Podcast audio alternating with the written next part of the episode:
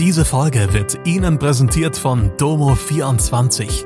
Ihr 24-Stunden Pflegedienst für zu Hause. Heute noch die Unterstützung finden, die Ihre Liebsten im Pflegealltag benötigen. Besuchen Sie uns gleich unter www.domo24h.de. Hallo, das sind die Nachrichten aus Mannheim und der Region am Donnerstag. Pro-palästinensische Demo verboten. Buga Seilbahn hat drei Millionen Menschen befördert. Jan Axel Alavara bis 2026 Sportmanager bei den Adlern. Die Versammlungsbehörde der Stadt Mannheim hat eine für Samstagabend angemeldete pro-palästinensische Demonstration verboten.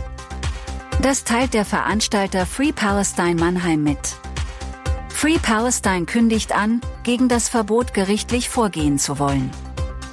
Sie gehen davon aus, dass das Verbot juristisch keinen Bestand habe. Sie planen deshalb, die Kundgebung am Samstag durchzuführen. Gleichzeitig erklärt Free Palestine, sollte das Verbot aufrechterhalten werden, halten wir uns daran und führen die Versammlung nicht durch. Bereits in der vergangenen Woche hatte die Versammlungsbehörde eine Demonstration der Gruppe verboten.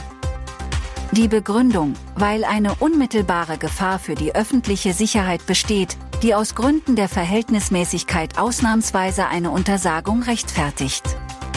Ein Gericht hatte das Verbot letzte Woche bestätigt.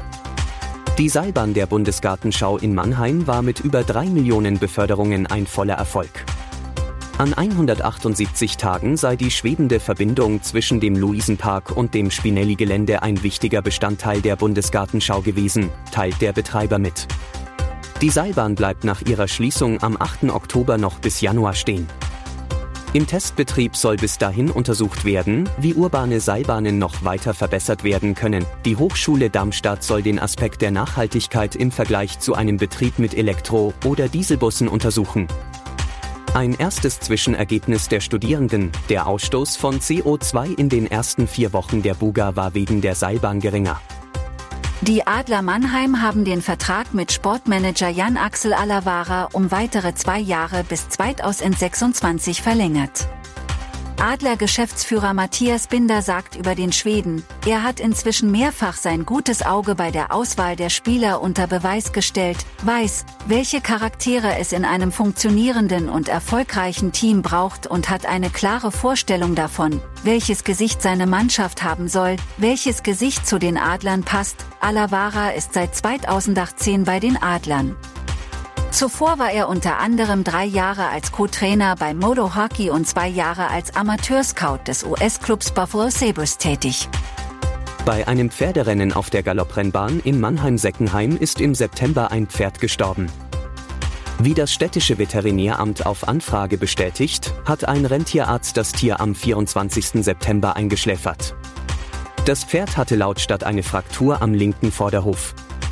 Wie es zu der Fraktur kommen konnte, sei derzeit noch unklar und Gegenstand weiterer Ermittlung. Publik gemacht hatte den Fall zuvor die Tierschutzorganisation PETA. PETA-Angaben zufolge sind zwischen 2015 und 2019 auf deutschen Rennbahnen mindestens 50 Pferde gestorben, fünf Tiere in Mannheim. Das war Mannheim Kompakt. Jeden Montag bis Freitag ab 16 Uhr auf allen gängigen Podcast-Plattformen.